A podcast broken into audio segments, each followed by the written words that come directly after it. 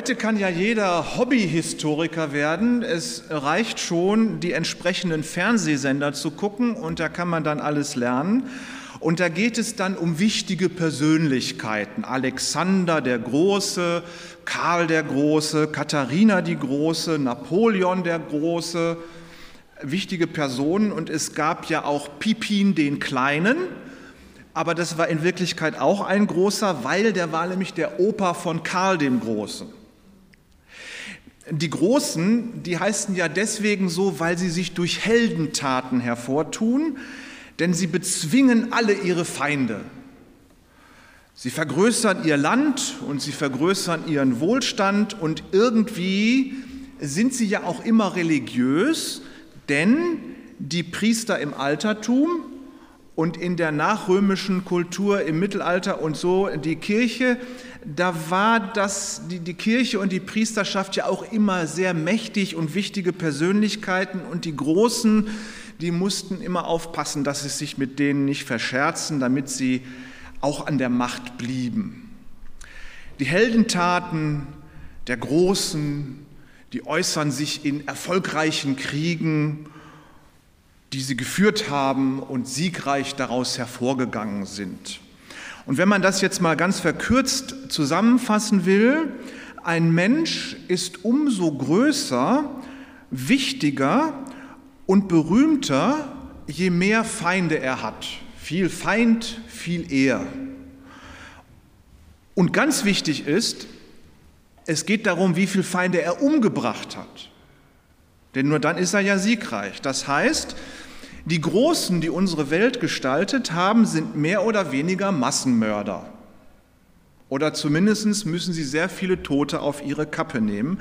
Aber sie sind die Sieger und die Sieger schreiben die Geschichte. Und den Siegern werden die Denkmäler gebaut. Die stehen dann in der Landschaft rum. Gestern haben Carmen und ich, weiß nicht, auf Arte oder so gesehen, wie es, da ging es darum, wie Krieg und Kultur zusammenhängen. Und dass Kultur, die sich entwickelt, immer damit zusammenhängt, dass es Kriege gibt, weil das dann die Menschen herausfordert, die Technik weiterzuentwickeln und in Friedenszeiten wird dann daraus Kultur. Und da habe ich so gedacht gestern, ich weiß nicht, ob ich Kultur noch so toll finde, weil am Ende bezahlen Menschen damit mit ihrem Leben. Gut, also die Sieger, die kriegen also die äh, äh, Denkmäler und die werden halt die Großen genannt. Und jetzt mal ganz spitz formuliert, wenn der Nationalsozialismus erfolgreich gewesen wäre, dann hätten wir heute in Deutschland überall Denkmäler für Adolf Hitler, Hermann Göring, Albert Speer und Josef Mengele. Das tut weh, ne? Ist aber so. Denn das wären dann die Sieger. Und die hätten dann die Geschichte geschrieben und dann wären sie die Helden der Geschichte und wir hätten ihnen Denkmäler zu bauen. Jetzt könnt ihr vielleicht sagen, na ja, aber so einen Vergleich kann man doch nicht ziehen. Sowas würde doch, das, das wird doch auffallen. So, so viel Bosheit, das kann doch eigentlich keine Denkmäler nach sich ziehen. Josef äh, Vissarionovic ist euch sicherlich ein Begriff. nee, wahrscheinlich nicht, den meisten, aber egal. In Krasnojarsk in Sibirien wollte man ihm 2015 ein Denkmal bauen. Krasnojarsk ist darum bekannt, weil in dieser Stadt zwischen 1938 und 1956 über eine Million Menschen zur Zwangsarbeit hin deportiert wurden, solange bis sie da unter der Arbeit krepiert sind. Deine Eltern, kommen die daher? Dann kannst du ja froh sein, dass du lebst. Deswegen kennt ihr vermutlich diesen Mann. Ist ja ein netter Opa, wie er da so sieht, Josef Vissarionovic. Dem wollte man in Krasnojarsk ein Denkmal setzen. Der Spitzname von diesem netten Mann ist Stalin, der Stählerne. Man hört, dass Wladimir Putin auch ein Fan von ihm ist.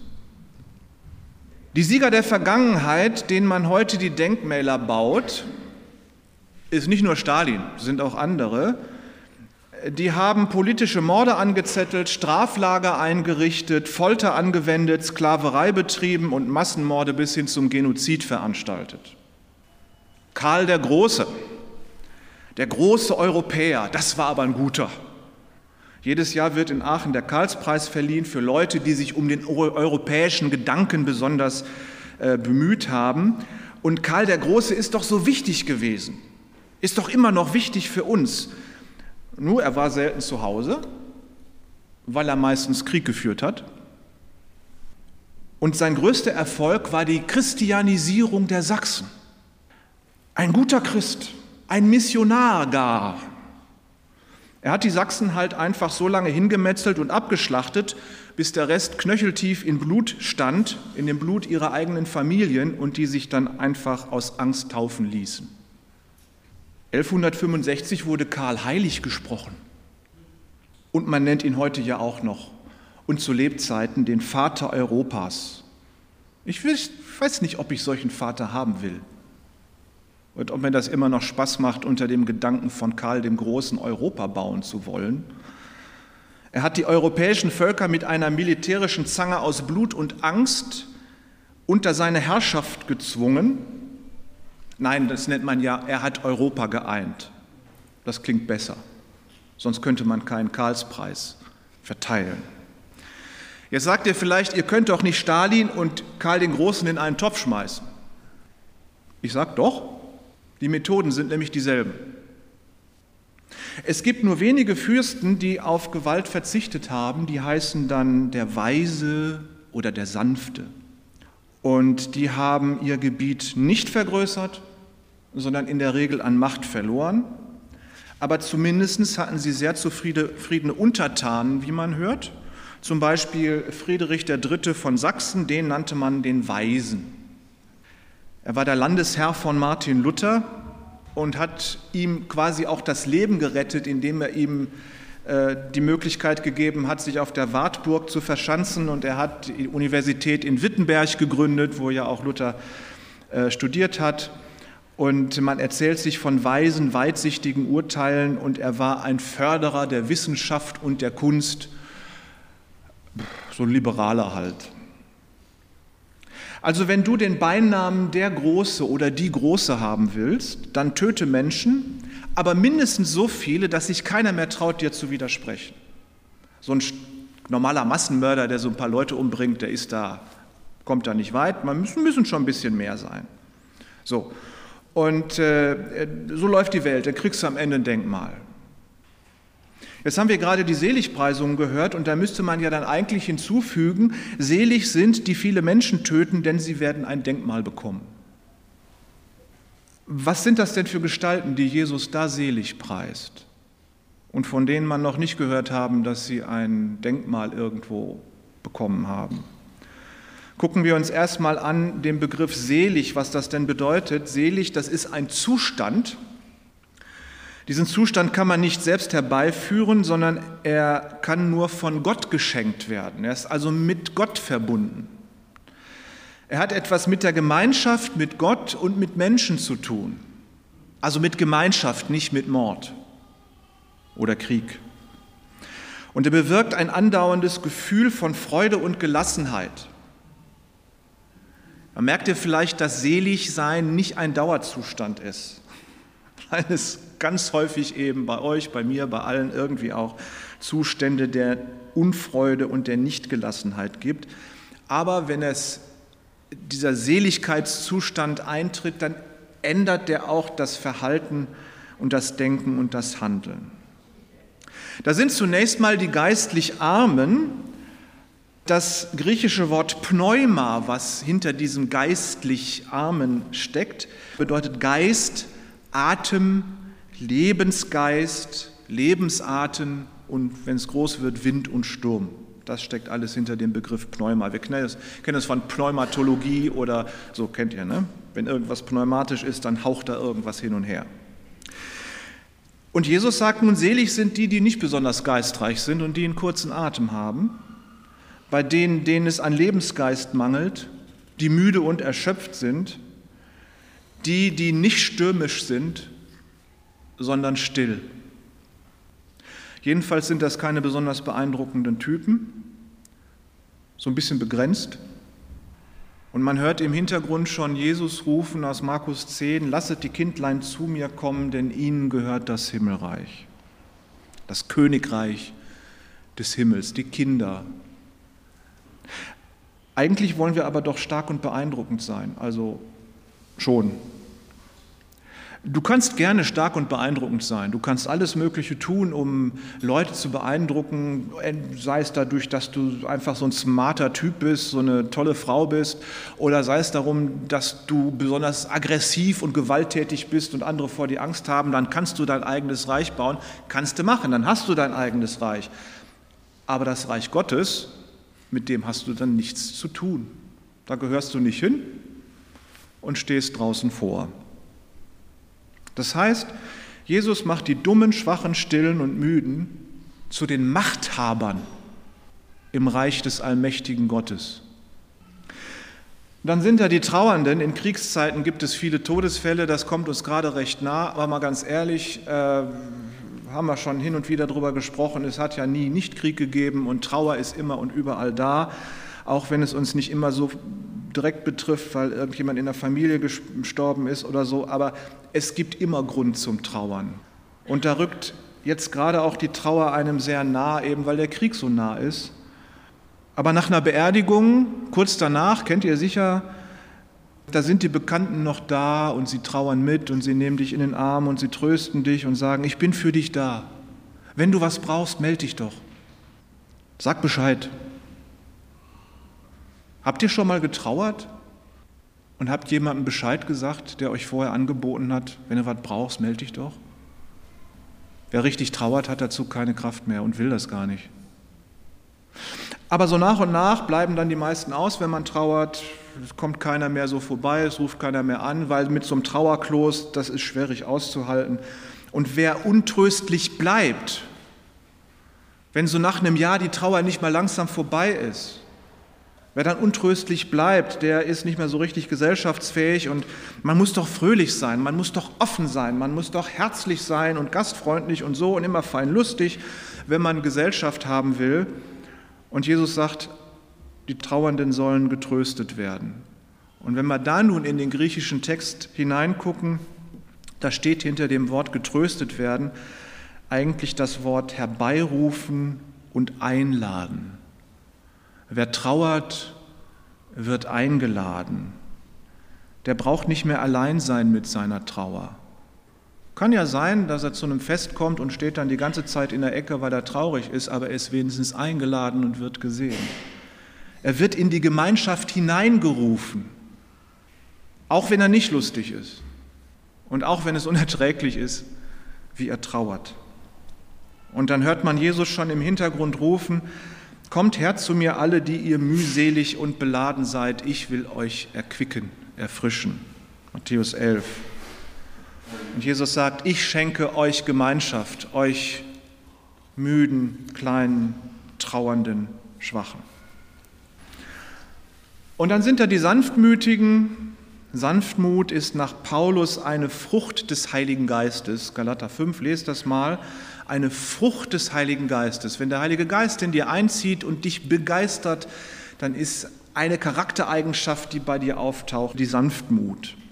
Das ist also eine Charaktereigenschaft, eine geistliche Charaktereigenschaft, die zur Seligkeit, zur Beziehung mit Gott dazugehört.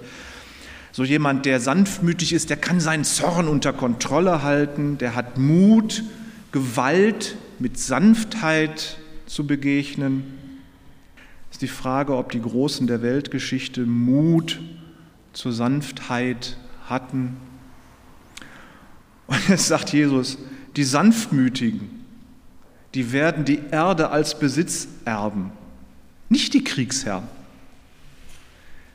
Die Kriegsherren, die ihre Denkmäler auf diese Erde stellen, die Erde, auf denen diese Denkmäler stehen werden, wird ihnen nicht gehören, sondern den Sanftmütigen denen, die man, denen man keine Denkmäler baut, denen wird die Erde gehören. Und die sich nach Gerechtigkeit sehnen, ja, nach Gerechtigkeit sehnen wir uns alle, aber das ist auch wieder etwas, was uns gegeben werden muss, Gerechtigkeit. Und Gerechtigkeit ist kein eigentlicher juristischer Begriff. Wenn wir beide uns zusammensetzen, du und ich, und wir haben ein wunderbaren Kuchen und wollen den teilen. Äh, und wir beide wollen ihn wirklich haben, weil das ist unser Lieblingskuchen. Also für mich müsste da noch Schokolade drauf sein, dann wäre das auch mein Lieblingskuchen. So, und jeder von uns beiden hat gute Gründe zu sagen, das ist aber mein Kuchen und ich will ihn haben und ich brauche ihn doch so unbedingt. Und wenn wir uns dann darauf einigen, dass wir ihn genau teilen und wir machen es bis aufs Mikrogramm genau, wird sich doch jeder von uns enttäuscht zeigen, dass er nicht mehr gekriegt hat. Obwohl es gerecht geteilt ist. Man merkt ihr, Gerechtigkeit hat was mit Gefühl zu tun, ob man sich verstanden fühlt und gut behandelt fühlt und geliebt und gewürdigt fühlt in dem, was man ist und was man fühlt. Und da muss dann jemand anderes zu uns kommen, dem wir beide vertrauen und dem wir beide kennen und der genau weiß, was wir brauchen und dem können wir vertrauen, dass er uns das zuteilt, was wir brauchen und dann werden wir das nicht als ungerecht empfinden. Vielleicht ein bisschen schade, dass das eine Teil nicht größer geworden ist, aber wir werden verstehen, dass ja der andere auch was braucht. Gerechtigkeit ist nicht in Gramm abzuwiegen. Das hat, wie gesagt, viel mit befriedigten Gefühlen zu tun. Und dass wir unser Gerechtigkeitsgefühl gesättigt haben wollen, dafür müssen wir in einer Ordnung leben, in der es nicht nur juristisch richtig zugeht, sondern in einer Ordnung leben, wo wir auch persönlich, emotional wahrgenommen und gewürdigt werden, wie jemand, der trauert und trotzdem eingeladen wird. Da müssen wir in einer Ordnung leben, die von jemandem hergestellt wird, der uns liebt und wo wir dann merken können, ja, das ist Gerechtigkeit. Und das kann Gott geben. Gerechtigkeit hat etwas mit Beziehungen zu tun und Gerechtigkeit kann nur dann hergestellt werden oder wird nur dann geschehen, wenn wir in Beziehung mit Gott leben. Das ist etwas von außerhalb der menschlichen Gesellschaft. Das hat nichts mit Kuchenteilen zu tun. Wer also hungert und dürstet nach Gerechtigkeit, der sehnt sich in Wirklichkeit nach Gott. Und Jesus verspricht, du wirst satt werden, denn Gott lässt nicht ewig auf sich warten. Barmherzigkeit. Barmherzigkeit, wie man es in den Wald ruft, so schallt es hinaus, wisst ihr ganz genau, so wie ich jemanden behandle, so wird er mich auch behandeln. Ich habe letzte Woche etwas Tolles erlebt. Da habe ich äh, für unsere syrischen Freundin eine E-Mail an Gruppenleiter von der Behörde, von der Ausländerbehörde geschrieben und habe das sehr höflich gemacht, also sehr diplomatisch und so. Und habe mich richtig gefreut, wie schön ich das formuliert hatte. Und es hat keine drei Minuten gedauert, dann hat dieser Mensch mich angerufen und wir haben sehr angenehm geredet. Und da habe ich gedacht, ja, wenn man sehr freundlich ist, dann kriegt man auch Freundlichkeit zurück. Und wir haben Probleme lösen können. Da habe ich gedacht, ja, das mit der Barmherzigkeit, wenn ich Barmherzigkeit hineinrufe, dann kriege ich auch Barmherzigkeit zurück. Ich habe diesem Menschen für seine schwere Arbeit, von der ich so einiges mitgekriegt habe, mittlerweile auch mein Mitgefühl ausgedrückt und da habe ich gemerkt, er wurde wieder etwas offener und wir konnten einiges miteinander klären. Wer anderen kein Mitgefühl zeigt, der muss auch nicht erwarten, dass er Mitgefühl zurückkriegt. Wenn einer einen Krieg anfängt, ja, was wird dem, dem wird kein Mitgefühl gezeigt, ne? ist uns völlig klar.